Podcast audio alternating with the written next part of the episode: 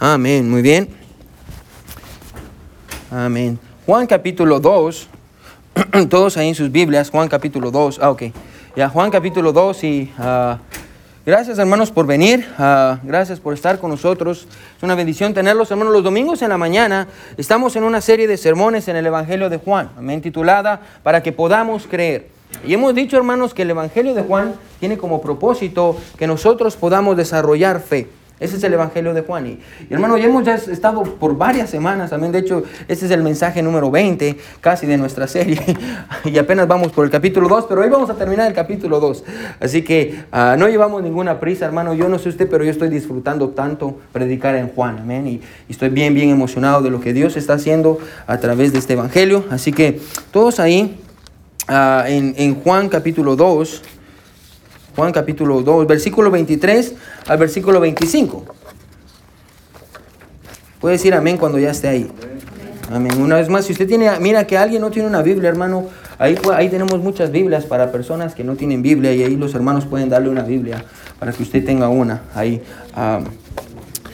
Juan capítulo 2, vamos a leer, hermano, ah, del versículo 23 al versículo 25. Y solo quiero decir algo bien rápido, hermano. Uh, estos tres versículos, hermanos, son la introducción del capítulo 3. Aquí Juan está introduciéndonos y vamos a ver en el capítulo 3 a un personaje.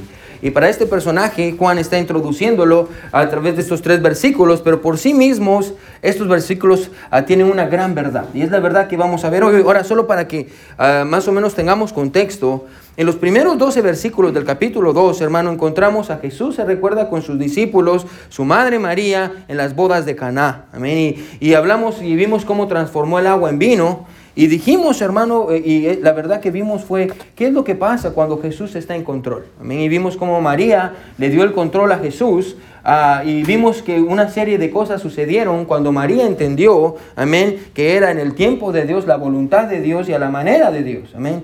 Ah, vimos eso. Después vimos la semana pasada que Jesús y sus discípulos, su madre y sus hermanos, fueron a Jerusalén a celebrar la Pascua en donde ah, se recuerda terminaron sacando a los vendedores del templo y vimos el, el celo de Jesús por la casa de Dios. Y dijimos, hermano, que nosotros somos la casa de Dios ahora y el mismo celo que Jesús tuvo por el templo es el celo que tiene por nosotros.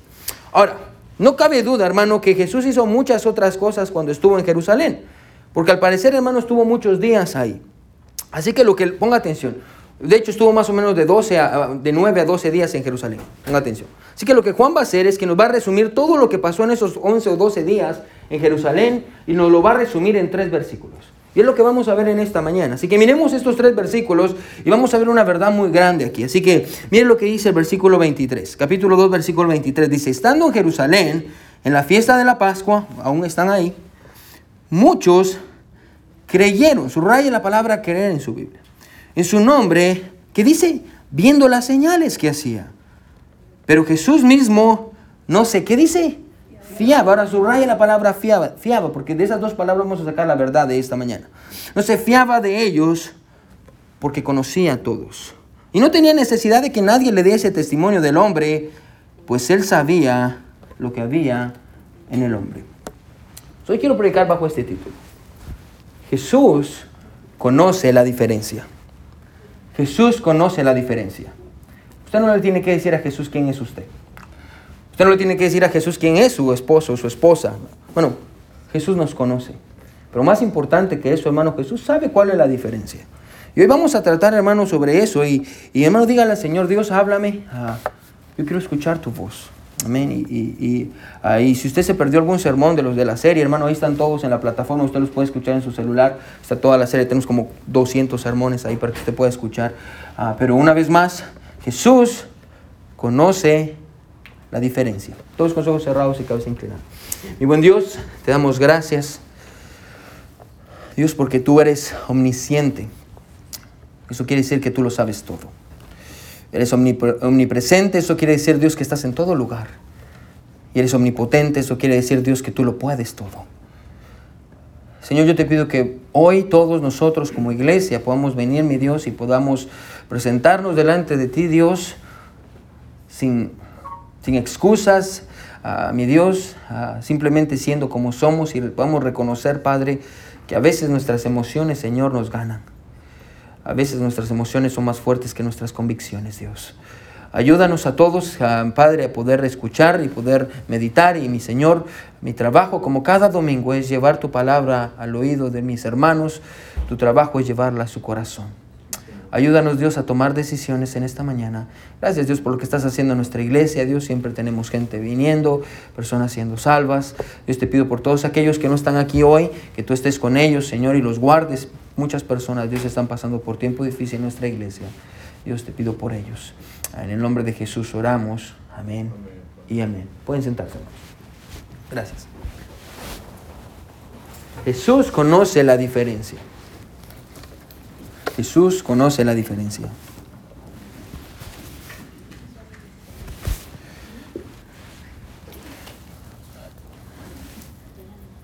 Quiero que se imagine un escenario conmigo en esta mañana. Ahora imagínese, hermano, que usted ha, estado teniendo problemas en su vida. Usted ha estado teniendo problemas en su vida, las cosas no han ido bien ah, y usted ha estado sufriendo mucho. Problemas, hermano, que lo han llevado al borde de la desesperación. Usted está desesperado, la vida no es como usted pensaba que iba a ser, usted está bien desesperado. Y un día, hermano, alguien de nuestra iglesia lo ve y ve lo que está pasando en su vida, se acerca a usted y le dice, ¿sabe qué? Yo quisiera invitarlo a nuestra iglesia. Amén. Y le da un tratado de nuestra iglesia y lo invita a nuestra iglesia. Ah, así que usted decide ese día o ese domingo, quiero que me siga, se levanta temprano, ah, se baña, si, si usted, bueno, Vamos a suponer que se bañó, amén. Se baña, amén. Ah, temprano, ah, prepara sus cosas, las dejó listas de un día antes, ah, prepara sus cosas, se pone toda su ropa, viene a la iglesia, amén. Y, usted viene a la iglesia por primera vez, viene a nuestra iglesia por primera vez y usted se sienta en las sillas de atrás, amén. Esas rojas que están allá atrás, a donde le cobramos dinero, amén. El hermano Terry les cobra dinero a los que se sientan ahí, amén. So, usted se sienta aquí atrás de la iglesia porque usted no quiere llamar la atención y ni siquiera quiere que la gente lo reconozca. Pero usted ya sabe cómo es el pastor, al pastor no le importa, amén, y, lo termina reconociendo delante de, delante de todos de todas maneras, amén. El pastor lo termina reconociendo uh, delante de todos y termina uh, saludándolo y, y, usted se chivea delante de todos y está, le da vergüenza. Eh, el servicio comienza, escuche, y usted ve a todos los hermanos y, y comienzan a cantar los himnos y los hermanos están cantando fue por mí y están cantándolo de una manera hermosa y usted ve cómo los hermanos cantan. Y usted piensa, boy, pareciera que no tuvieran problemas los hermanos. Y están cantando los hermanos y, cantan himnos hermosos con todas sus fuerzas y parece que están llenos de convicción. Después de eso tenemos un especial y viene, viene Denise y viene Adriana y viene Cali y las tres cantan un precioso especial que toca su corazón y lo hace llorar a usted. Usted está sentado en su silla viendo cómo están cantando estas tres jovencitas y usted dice, wow, qué preciosa voz. Usted siente que su corazón va a explotar. Luego viene el pastor soy yo, amén. Y predica un mensaje sobre el amor de Dios y, y, cómo ese amor se manifestó en el sacrificio de Jesús y dando a su propio Hijo, todo para que usted un día pueda estar con Él por la eternidad. Y, y como resultado, hermano, escuche, Jesús le va a dar una nueva vida. Bueno, y usted está pasando por un tiempo difícil y viene por primera vez a la iglesia y, conoce a estos hermanos y conoce quién es este Jesús y Jesús quiere cambiar su vida, hermano, y, usted está emocionado y, toca su corazón Jesús de todas las maneras habidas y por haber. Se termina el servicio y viene el tiempo de la invitación. Así que usted, sin que nadie le diga, pasa al altar. Y mientras está aquí llorando en el altar, yo me acerco a usted. Escuche, me sigue, yo me acerco a usted. Y al final oro por usted. Y al final de la invitación, usted me busca para decirme, pastor, escuche. Dios usó su predicación y los cantos especiales y, el espíritu de la iglesia. Pastor usó todo, Dios usó todo eso. Pastor, escuche, pastor, yo he decidido creer en Jesús. Y yo le digo, wow, qué bueno hermano, qué bueno que decidió creer en Jesús. Pero la verdad no sé si Jesús cree en usted. ¿Qué piensa que pasaría? ¿Qué piensa que pasaría? ¿Qué piensa que pasaría después de eso? Después de que él me dice, pastor, yo creí en Jesús. Yo le digo, hermano, ah, no sé si Jesús cree en usted. No sé si Jesús cree en usted. Ahora, ¿qué pasaría después? Ahora déjeme darle una opción, de, una, una, ah, opción múltiple aquí. Letra A, todo iría muy bien después de eso. Letra B, las cosas irían bien. Letra C, todo iría mal. Letra D, iría terrible. Amén. hermano, yo, yo no creo que después de decirle esto a esta persona, esta persona me diría, Gracias, pastor, usted me animó mucho. Me voy a salir bien contento. Es lo que yo necesitaba escuchar, que tal vez Jesús no cree en mí. Amén. Ah, al contrario, lo más probable es que nunca vuelva a regresar a la iglesia. Amén. ¿Cómo es posible que yo vine a la iglesia, escuché la predicación, vi a los hermanos y vi cómo cantaban y escuché a Adriana y escuché a Cali y a Denise cantando un precioso especial y escuché la predicación y Dios me habló y yo dije y decidí voy a creer en Jesús y el pastor me dice que Jesús no cree en mí. ¿Cómo es posible que el pastor haga eso? Ah, eso me convertiría a mí en un terrible pastor, amén. ¿Por qué? Porque muchas veces no pensamos que Jesús sea capaz de hacer eso, amén. Una persona cree en Él y Jesús venga y le diga, oh, qué bueno que usted cree en mí, pero yo no creo en usted. Ahora, pastor, ¿por qué nos está diciendo eso en esta mañana? Porque eso es exactamente lo mismo que vamos a ver en el pasaje de hoy. Eso es exactamente lo mismo que Jesús va a hacer en el pasaje. Mucha gente, hermano, va a creer en Jesús. Pero ¿sabe qué? Jesús los va a ver y Jesús va a decir, Qué bueno que ustedes creen en mí, pero déjeme decirle algo, yo no creo en usted. Y yo sé que tal vez usted nunca se ha puesto a pensar en eso, pero ah, eso es lo interesante de la palabra de Dios. También siempre hay verdades nuevas a que aprender y, es lo que vamos a ver hoy. Así que, hermano, Jesús está en Jerusalén, lo hemos dicho, ¿ya? Jesús está en Jerusalén junto a sus discípulos, su madre, sus hermanos, están celebrando la fiesta de la Pascua. No sabemos con exactitud cuánto tiempo, dijimos que aproximadamente pasó de 9 a 12 días ahí en Jerusalén, es lo que los teólogos creen. Tampoco se nos dice ah, qué más hizo, pero lo único que la Biblia nos dice es que hizo muchos milagros.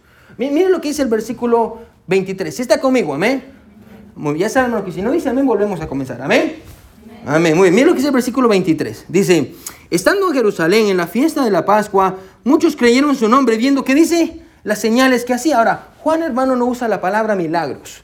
Juan usa la palabra señales. Amén. vamos a encontrar mucho la palabra señales en el Evangelio. Así que la Biblia dice que Jesús hace muchos muchas señales, hace muchos milagros. Ahora no sabemos, hermano, con exactitud cuáles fueron las señales que Jesús hizo mientras estuvo en Jerusalén pero tenemos más o menos un tipo de idea de qué milagros Jesús hacía. Pastor, ¿por qué? Porque tenemos los otros tres evangelios. Entonces podemos saber, hermano, más o menos qué era lo que Jesús hacía o el tipo de milagros que Jesús hacía. Bueno, había ciertos milagros, hermano, que Jesús hacía que tenían que ver con sanar la, aflicción física de las personas. Eh, muchas personas, escuche, Jesús sanaba a los enfermos. Jesús le daba vista a los ciegos. Jesús hacía hablar a los mudos, amén. A Jesús mandaba a los cojos a correr. A Jesús hacía que los sordos oyeran, limpiaba a los leprosos, hermano. Jesús hacía muchas señales físicas, amén. Sanaba a, personas de, enfermedades físicas. También hacía otro tipo de milagros, hermano, que era sacar demonios. Jesús sacaba demonios, las personas estaban endemoniadas y, manifestaban, los, demonios se manifestaban a través del comportamiento de las personas y se revolcaban muchos de ellos o afligían a las personas a las cuales estaban, ellos poseían y, y Jesús venía y Jesús, escuche, no solo sanaba las enfermedades del cuerpo, sino que también sacaba demonios. Otro tipo de milagros que Jesús hacía era, tenían que ver con aquello, escuche, que iba en contra de la naturaleza misma. Por ejemplo, había una tormenta y Jesús calmó la tormenta. Ah, habían personas que tenían hambre porque Jesús había pasado enseñando todo el día, cinco mil personas. Jesús tomó unos panes y unos pescados, los multiplicó y le dio de comer a todas las personas. Ah, Jesús, hermano, hacía muchos milagros, amén. Ah, hermano, e incluso, escuche, podríamos decir esto, quiero que me siga. Los milagros de Jesús era una manifestación de su poder sobre toda la existencia. Jesús hacía milagros físicos, espirituales, e incluso de la naturaleza. E, y en toda la Biblia podemos ver cómo Jesús tiene este poder sobre toda su creación. Jesús tiene poder sobre toda su creación. En la vida de las personas, lo que está dentro de las personas, lo que hay en la naturaleza, Jesús tenía poder sobre toda su creación. Ya sea condiciones físicas o elementos de la naturaleza o el mundo espiritual, e incluso, hermano, escuche, la muerte misma. Vamos a ver en Juan 16 cuando se encuentra con Lázaro. ¿eh? Hermano, Jesús manifestó su poder sobre toda la existencia. Ahora, no recuerde que las personas de Jerusalén ya estaban pendientes de Jesús. ya estaban pendientes de Jesús desde el incidente en el templo. Recuerda, hermano, que Jesús limpió el templo dos veces. La primera vez al inicio de su ministerio y la segunda vez al final de su ministerio. Y Juan nos, nos cuenta lo que pasó al principio. So, la gente, escuche, ya sabía de Jesús. Las personas ya hablaban de él y de cómo sacó a la fuerza a todos los cambistas y los vendedores del templo. Bueno, ¿se imagina la oportunidad de andar caminando por Jerusalén en ese tiempo? Y de escuchar a las personas. ¿Se imagina pasar y escuchar lo que hablaban? Gente diciendo, hey, ¿escuchaste que un tal Jesús entró al templo? Y dice que entró y, que vuelca todas las mesas de los cambistas. Oh, y otras personas diciendo, yo escuché que ese tal Jesús agarró, agarró un cinto, porque es lo que la Biblia dice, un cinto de cuerdas, y empezó a pegarle a todos los vendedores. Y lo sacó a fuerzas, y lo sacó a la fuerza, men, a todos los que vendían palomas y los que vendían bueyes. ¿Escuchaste eso? Bueno, toda la gente, escuche, ya estaba hablando de lo que Jesús había hecho, y ahora eso, añádale los milagros. hermano, imagínense a las personas diciendo, recuerda que es la Pascua, mucha gente venía de afuera para Jerusalén. Se imaginan la gente diciendo, yo no soy de aquí, yo, yo ando nada más, yo vine nada más con mi familia por lo de la Pascua.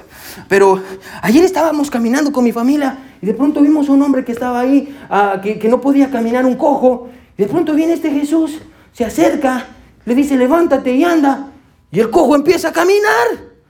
Lo vimos con nuestros ojos. Otros diciendo, ¿supiste lo que hizo ese Jesús? Sí, Jesús que sacó a los vendedores del templo. ¿Podés creer? Escuche, ¿puedes creer que fue con don Rafa? Sí, el primo de doña Sola. Sí, el que no podía ver. Y le dio la vista. Sí, a, don Rafa, a don Rafa. Sí, le dio la vista. Todos estaban asombrados. E incluso escuche, por otro lado, habían jóvenes diciéndole a sus papás durante la cena, papá, estábamos caminando, escuche, en la plaza, y de pronto vimos un montón de personas hablando de cómo un hombre llamado Jesús estaba haciendo milagros. Papá, y sanó a don Rafa. El ciego. Sí, y ellos nos dijeron todo eso y nosotros fuimos y le dijimos, no lo podemos creer. Y ellos nos dijeron, sí, si quieren pregúntenle al ciego. El ciego lo vio todo. Amén. ¡Ah! Jesús estaba haciendo milagros, hermano. Y, me imagino a las personas diciendo, escuche, wow, ¿quién será este Jesús? Tal vez es el Mesías prometido.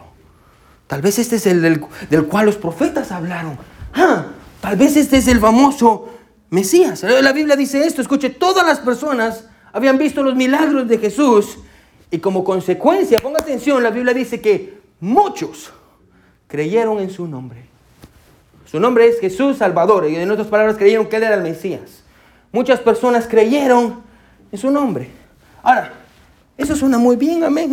Gente creyendo en Jesús. Es lo que queremos, amén, mayormente cuando considera, hermano, que Jerusalén, Jerusalén era un pueblo más o menos para 75 mil personas y durante la Pascua albergaba aproximadamente a un millón de personas. Y cuando dice que muchos de ellos creyeron, eso quiere decir multitudes. Eso suena muy bien. De hecho, hermano, en el capítulo 3 vamos a encontrar, hermano, una de tantas personas que creyó en Jesús, llamado Nicodemo, que va a venir con él, escuche, y va a venir de noche diciéndole, maestro, sabemos que has venido de Dios porque nadie puede hacer las señales que tú haces. Bueno, la gente, escucha hermano, al ver todo lo que Jesús hizo en Jerusalén, muchas personas creyeron en su nombre. Y cuando escuchamos eso, ponga atención, nuestra inclinación natural es decir, wow, qué bueno. Me encanta que la gente venga a Jesús. Qué bueno que la gente está creyendo en Jesús. Pastor, me encanta ver la iglesia llena. A mí también. wow. Qué bueno que toda esta gente creyó en Jesús. Pero, aquí hay un pero, amén. Yo creo que una de mis palabras favoritas en toda la Biblia, hermano, son los peros. ¿Por qué? Ah, porque regularmente, hermano, los peros aparecen en la Biblia para darle un giro inesperado al pasaje. Así que lo que viene después del versículo 23 es un pero. Mire lo que dice el versículo 24. ¿Cómo comienza diciendo? Pero Jesús mismo, que dice? No se fiaba de ellos. ¿Ah? Ahora, si usted mira mi Biblia, hermano, va a encontrar que tengo la palabra creyeron del versículo 23 con un círculo y tengo la palabra fiaba del versículo 24 con otro círculo y tengo una línea uniendo las dos palabras. ¿Por qué? Porque yo cuando leo mi Biblia quiero recordar esto, que la palabra creyeron y la palabra fiaban es exactamente la misma palabra. Es exactamente la misma palabra. Es la misma palabra, ¿sí? Ah, eso quiere decir, escuche que lo podríamos poner de esta manera. Si usted quisiera resumirlo, podemos resumir el versículo 23 y el 24 diciendo así. Escuche, ellos creyeron en Jesús, pero Jesús no creía en ellos. De hecho, si está escribiendo, escriba eso ahí. Ellos creyeron en Jesús, pero adivine qué, Jesús no creyó en ellos. ¿Por qué? Ahora, escuche. Antes de que le diga por qué, quiero que paremos unos segundos. Que, se conmigo, ¿sí? Y en nuestra mente regresemos al capítulo 1 que ya cubrimos hace varias semanas. Amén. ¿Se recuerda Juan el Bautista? Estaba con dos de sus discípulos, Andrés y Juan. Y ahí estaba Jesús, escuche, quédese conmigo, vamos a hacer un punto. Sí, ahí estaba Andrés y, Juan, y ahí estaba Juan el Bautista. De pronto pasa Jesús caminando. Juan el Bautista ve a Jesús y dice, aquí el Cordero de Dios que quita el pecado del mundo. La Biblia dice que Andrés y Juan dejan a Juan el Bautista y empiezan a seguir a Jesús. la Biblia dice esto, que mientras Jesús va, va caminando, Andrés y Juan vienen detrás de él y de pronto Jesús para, se da la vuelta, viene con ellos y le dice, ¿qué buscáis? Ellos le dicen, ¿dónde moras? Escuche, y Jesús les dice, venid y ved. Venid y ved. La Biblia dice que ellos fueron y ahí se convirtieron en discípulos de Jesús. Después la Biblia dice que se encuentra ah, con Simón, que, ah, con Pedro que se llamaba Simón, y, le dice, ah, yo sé que tú eres Simón, hijo de Jonás, y te vas a llamar Pedro. Y le cambia el nombre. Y después la Biblia dice que encuentra a Natanael, que, que, bueno, después de eso encuentra a Felipe, y esta Felipe le dice, sígueme. Y Felipe lo sigue, y después Felipe lo lleva con Natanael. Y la Biblia dice que le dice a Natanael, de cierto, de cierto os digo, que de aquí en adelante veréis el cielo abierto y los ángeles de Dios que suben y ascienden sobre el Hijo del Hombre. Ahora, pastor, ¿por qué me está diciendo eso? ¿Qué tienen que ver estas historias con este pasaje? Bueno, ¿qué tienen en común? Bueno, lo que tienen en común, escucha, es que estos discípulos del capítulo 1 también creyeron en Jesús. Ellos también creyeron en Jesús. Por eso lo siguieron. Pero al parecer, hermano, en el capítulo 1, cuando estas personas, los discípulos, creyeron en Jesús, no solo ellos creyeron en Jesús. Al parecer, escuche, Jesús también creyó en ellos. Por eso le dijo a Felipe, sígueme. Por eso le dijo a Andrés y Juan, vengan y vean. ¿Por qué? Porque Jesús sí creyó en ellos. Bueno, pero en el capítulo 2 encontramos, escuche, que aunque todas estas personas creyeron en Él, Jesús no creyó en ellos. Ahora, ¿por qué? ¿Por qué Jesús creyó en los discípulos en el capítulo 1 y de ahí miramos el capítulo 2 y está toda esta multitud de personas que han creído en Él y Jesús decide no creer en esta multitud? ¿Por qué? ¿Por qué Jesús creyó en Andrés, Juan, Pedro, Felipe y Natanael y no en todas estas personas? Bueno, la respuesta es muy sencilla. Escuche, Jesús conocía la diferencia entre ambos. Jesús conocía la diferencia entre ambos.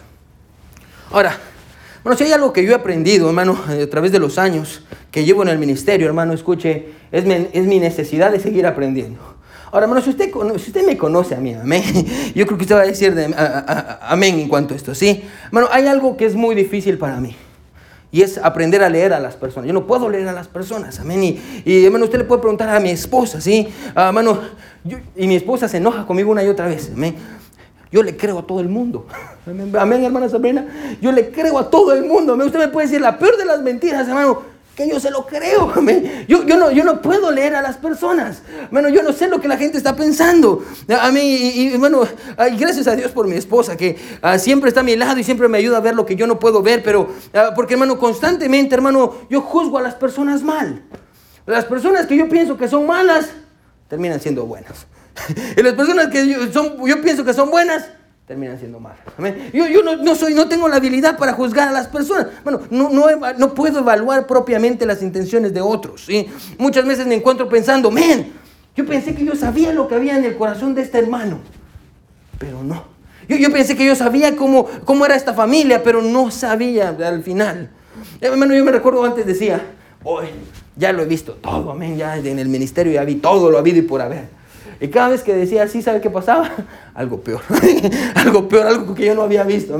Ahora ya no digo eso porque yo ya yo entiendo una cosa, hermano, que ah, hermano, no lo he visto todo. Ah, hermano, al punto en el que voy, al punto en el que voy con esto, escuche, es que usted y yo, bueno, no tenemos el poder de saber qué hay dentro del corazón de las personas. Usted puede ver a las personas en la iglesia con una corbata, un saco. Hermano, que el Señor le bendiga. Gracias por estar aquí. Bueno, pero usted y yo no sabemos qué hay en su corazón. Usted ni siquiera sabe qué hay en mi corazón. Nosotros no tenemos esa habilidad. No tenemos la habilidad de saber qué hay adentro del corazón de las personas. Amén. No, no, no podemos. Y eso es exactamente, hermano, la respuesta a la pregunta que le hice antes. Amén. ¿Por qué Jesús, escuche, creyó en los discípulos en el capítulo 1 y en el capítulo 2 una multitud de gente vino en él, vino a él diciéndole, creemos en ti. Y él no quiso creer en ellos. ¿Cuál es la diferencia? Bueno, la diferencia es esta. Escuche, Jesús conocía lo que había en ellos. Mire cómo termina el versículo. Mire cómo termina el versículo el versículo 23. Dice, porque conocía a todos, versículo 20, 24, versículo 25, dice, y no tenía, ¿qué dice? Necesidad de que nadie le diese testimonio del hombre, pues él sabía lo que había en el hombre. Bueno, la razón por la que Jesús no creía en estas personas, escuche, es porque Jesús los conocía. No es como, hermano, no es como que Jesús hubiera estado emocionado al ver a todas estas multitudes creyendo en Él, después de hacer todos estos milagros. Hermano, y, ay, mire toda esta gente. No, no. Jesús no creía en ellos. ¿Por qué? Bueno, escuche, porque no es como que Jesús hubiera dicho, Jesús, mira toda esta gente que te está siguiendo, Jesús. Que estamos haciendo algo grande para Dios, como tal vez muchos pastores lo hacen. Y el pastor dice, sí, mire toda la gente que tenemos hoy. Jesús no se emocionaba por eso. Ah, hermano, Jesús, ¿conoces la naturaleza de la fe de estas personas? Eh, no, no, no es como que Jesús dijo, no me importa la naturaleza de su fe. Mire, mire toda la gente que me está siguiendo, wow, todas las multitudes, amén. Miren, hoy estoy aquí con Cash Luna, miren toda la gente que hay aquí. No, Jesús no es así, Jesús no se impresionó con eso. ¿Por qué? Porque nosotros miramos una multitud de gente, Jesús conoce a toda esa gente, escuche, individualmente. Bueno, cuando Jesús le dijo a Natanael, que lo que lo había visto debajo de la higuera, le estaba diciendo, yo te conozco. Cuando Andrés trajo a Simón delante de él, Jesús sabía quién era Pedro. Cuando vio a Felipe, le dijo, sígueme. Jesús sabía lo que había en el corazón de Felipe. Jesús, escuche, conocía a mano lo que había en ellos, al igual que conocía lo que había en todas estas personas que decidieron, perdón, creer en él a causa de los milagros. Jesús sabía, Jesús los conocía. Bueno, y yo creo que con la autoridad de la palabra de Dios, mano, puedo decirle en esta mañana, escuche, que Jesús también sabe quién es usted y conoce que hay en su corazón. Jesús sabe quién es usted. Bueno, como en nuestro pasaje, bueno, nadie se lo tiene que decir a Jesús. Yo no tengo que venir con Jesús y decirle, Jesús, ¿ya viste quién es esta hermana? No, Jesús sabe quién es usted. Bueno, porque Él es capaz de ver lo más profundo del corazón. Es por eso que a pesar de que todas las personas creyeron en Jesús, Jesús no creyó en las personas. ¿Por qué? Escuche, si quiere ponerlo, escriban en sus hojas, porque él conocía la naturaleza de su fe. Jesús conocía, escuche hermano, la atmósfera que se vivía en Jerusalén para la Pascua. ¿Se recuerda que leí que era como la Navidad? Ahí sabía que él era el centro de la atención, hermano, no solo por lo que había hecho en el templo, sino por los milagros que estaba haciendo. Bueno, todo el mundo quería estar con Jesús. Hermano, hermano, ¿qué? Hermano, vamos. Todo el mundo quiere estar con Jesús. Imagínese, hermano, tener un amigo que cuando usted tenga sed, vaya con su botella de agua y diga, ay, no quiero agua, venga y le diga, te la voy a convertir en vino. Todos queremos un amigo así. A propósito, no es vino embriagante, ¿eh? ya, es jugo de uvas. Ya lo vimos el sermón hace dos sermones. Pero, hermano, imagínese un amigo que haga milagros. Bueno, que iba a tomar dos panes y cinco peces y los iba a multiplicar para que todos comieran. Bueno, escuche, todo el mundo quería estar con Jesús. Él sabía esto. Ponga atención, quédese conmigo. Pero Jesús no había venido a crear emociones en las personas. Jesús había venido a salvar a las personas de su pecado. Jesús no había venido a crear emociones en las personas. Jesús había venido a salvarlos de su pecado. Bueno, lo que este pasaje nos enseña, escuche, si está escribiendo, escriba esto. Lo que este pasaje nos enseña es que es posible, escuche, emocionarse con Jesús y al mismo tiempo negar el pecado en su propia vida. No es posible emocionarse con Jesús. ¡Ah! Jesús. Y al mismo tiempo negar el pecado en su propia vida. Negar lo que está pasando en su vida. No es posible emocionarse con la persona de Jesús y su poder. Eh, hermano, es, posible emocionarse con su amor, hermano. Oh, queremos ser amados y venimos tal vez de un hogar. Tal vez usted esta mañana, hermano, viene de un hogar en el cual usted no se sintió amado y, su papá y su mamá nunca le dijeron que lo amaban. Y tal vez, hermano, usted está sufriendo y usted viene a la iglesia y escucha al pastor decir que Jesús lo ama y usted se enamora de ese Jesús. Y de su amor y su misericordia. Y usted escucha que Jesús tiene perdón ilimitado ah, para usted y, y, hermano, y con su poder. Y Jesús cambia vidas y, y, puede cambiar sus circunstancias. Bueno, es posible que usted se enamore de Jesús. Bueno, ¿usted sí entiende esto? Que la razón por la que mi multitudes seguían a Jesús es porque hay algo atractivo en la persona de Jesús. Hay algo atractivo. Jesús atrae a la gente. Bueno, es fácil emocionarse con Jesús. Pero el pasaje enseña que es posible emocionarse con Jesús y al mismo tiempo ignorar por completo el pecado que tenemos en nuestra vida.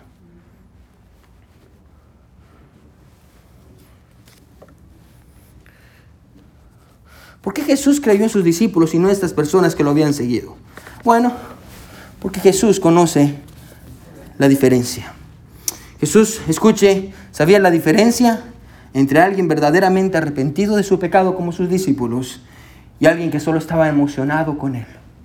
Hace unas semanas estaba visitando a un paciente. Estaba en Henrietta y fui a visitar uno, uno, de mis pacientes allá y ya, fui. y ahí estaba con, con él y uh, él es un amante del béisbol. ¿A quién le gusta el béisbol aquí? ¿Solo hermano Lalo? ¿A quién le gusta el béisbol? Yo no entiendo nada de béisbol, así que le voy a hacer una ilustración que yo ni entiendo, pero sí tiene un buen punto. Así que uh, fui y, y, y, el paciente tiene un montón de... Estaba en su casa y tiene un montón de pelotas de béisbol autografiadas. Y me dice, oh, venga para acá, Chaplin. fui yo con él. Me dice, oh, mire, mire todas estas pelotas que tengo aquí. Ah, sí. Y mire, había una que tenía una cajita, ¿no? Con llave. Cajita de vidrio con llave. Baja la cajita, a ver, mire esta pelota, me dice. Y la agarró con una servilleta, ¿me? Yo ni, ni, la quería tocar. Me dice, pastor, me dice, ¿sabe de quién es esta pelota? Yo le digo, no, es de Mickey Mano.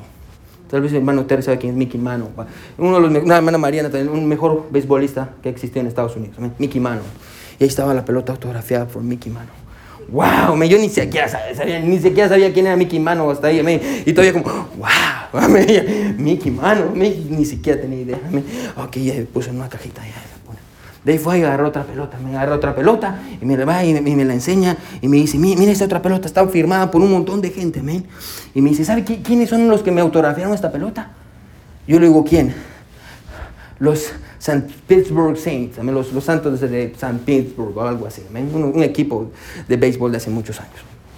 Todos me firmaron la pelota, dice. ¿Y, sabe qué es lo especial de ellos? ¿Qué le digo yo? Ahora, lo especial de ellos, escucha, es que hace muchos años este equipo ha sido conocido en Estados Unidos por tener la peor afición del mundo. La gente no iba a ver a sus, sus juegos. Todo el mundo iba a ver los juegos del equipo contrario, pero nadie iba a ver los juegos de su propio equipo. Nadie quería este equipo. Pero al contrario a lo que la gente creía, ellos empezaron a ganar. Este equipo empezó a ganar, empezó a ganar, empezó a ganar. Los Santos de St. Pittsburgh empezaron a ganar, empezaron a ganar y llegaron a la Serie Mundial contra los Yankees. Usted yo creo que me ha escuchado los Yankees, también un gran equipo de béisbol. Y, llegaron a la Serie Mundial contra los Yankees. Jugaron el primer juego y nadie los fue a ver de su equipo. Llegaron al segundo, al tercero, al cuarto, al quinto, al sexto.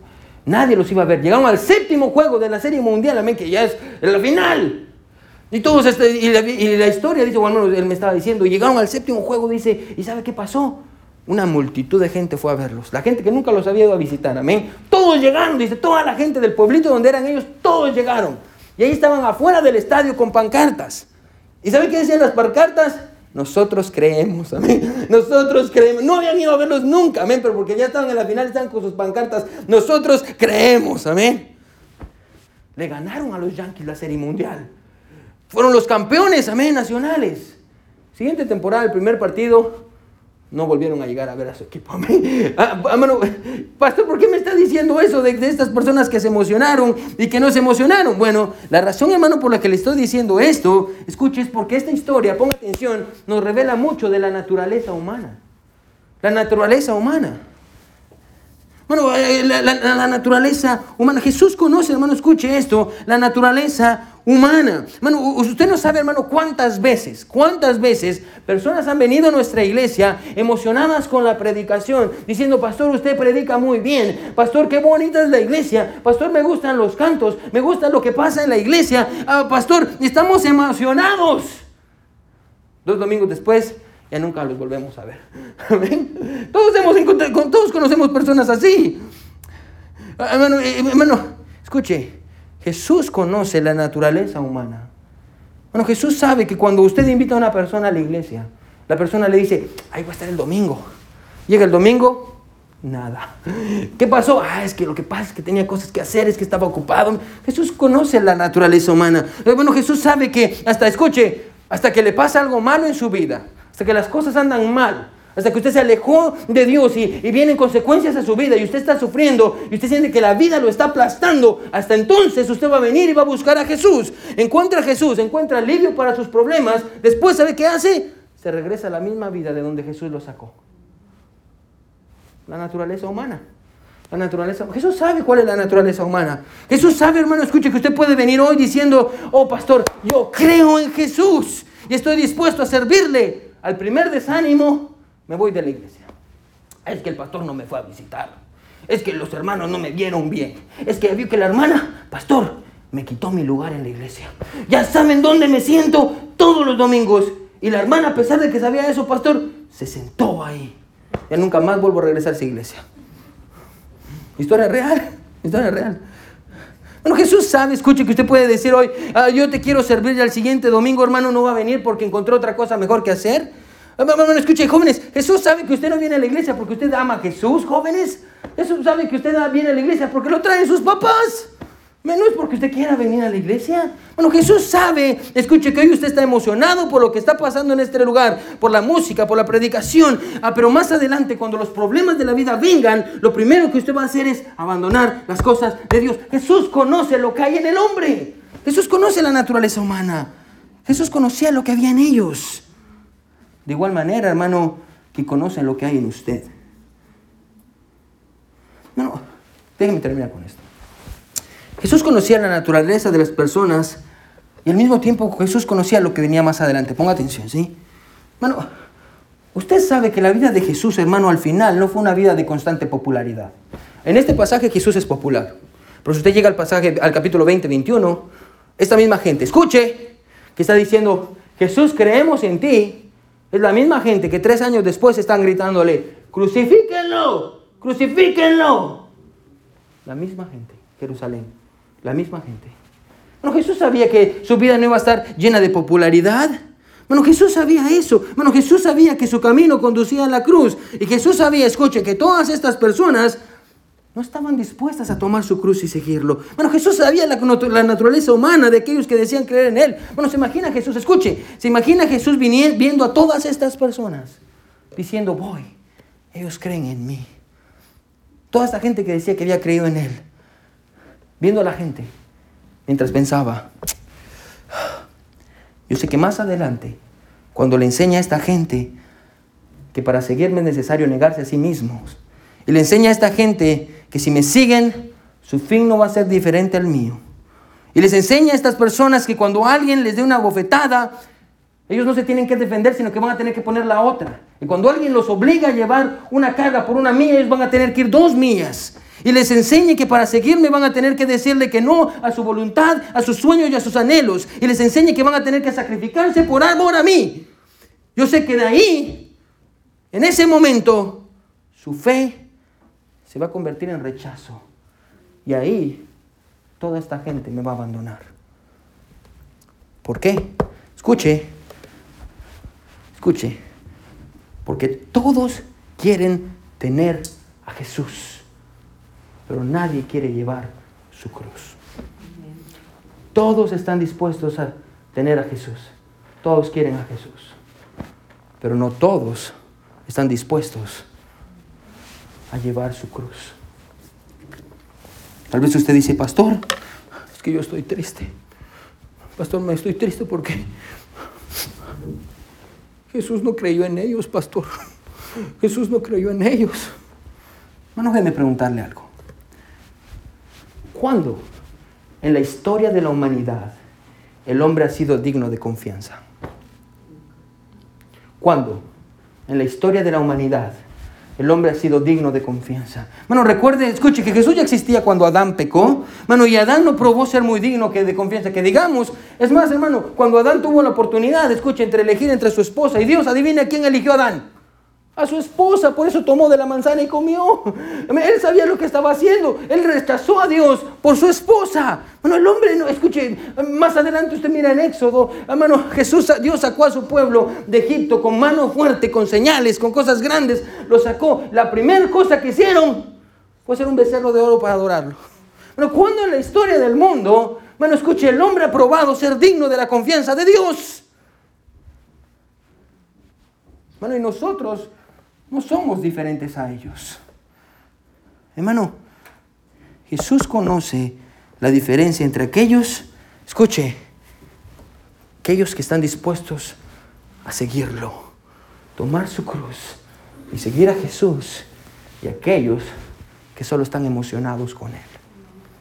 Yo voy a repetir por si no lo agarro. Jesús conoce la diferencia entre aquellos que están dispuestos a seguir a Jesús, tomar su cruz negarse a sí mismos, tener un corazón para Dios, decirle que no a sus sueños y a sus anhelos. Decir, Dios, yo tengo sueños y anhelos, Dios, pero voy a ponerlos a un lado para seguirte a ti. Bueno, Jesús conoce la diferencia entre aquellos que verdaderamente quieren seguirlo y aquellos que solo están emocionados con Él.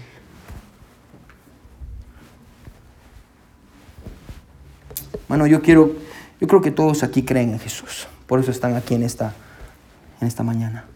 Pero la pregunta, hermano, con la que quiero terminar no es si usted cree en Jesús. Escuche, la pregunta con la que quiero terminar es esta.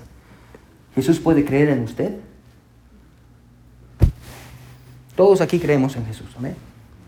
La pregunta es si Jesús puede creer en usted. Ellos creyeron en Jesús, pero Jesús no creyó en ellos. Que Dios nos ayude a todos, hermano, a seguir a Jesús bueno, sin importar las emociones, porque las emociones se van. yo le voy a fallar, la gente le va a fallar, pero si usted sigue a Jesús, ¿por quién es Jesús? Usted va a seguir a Jesús. Que Dios nos ayude a seguir a Jesús, no por emociones, sino por convicciones. Todos con ojos cerrados y cabeza inclinada, nadie viendo.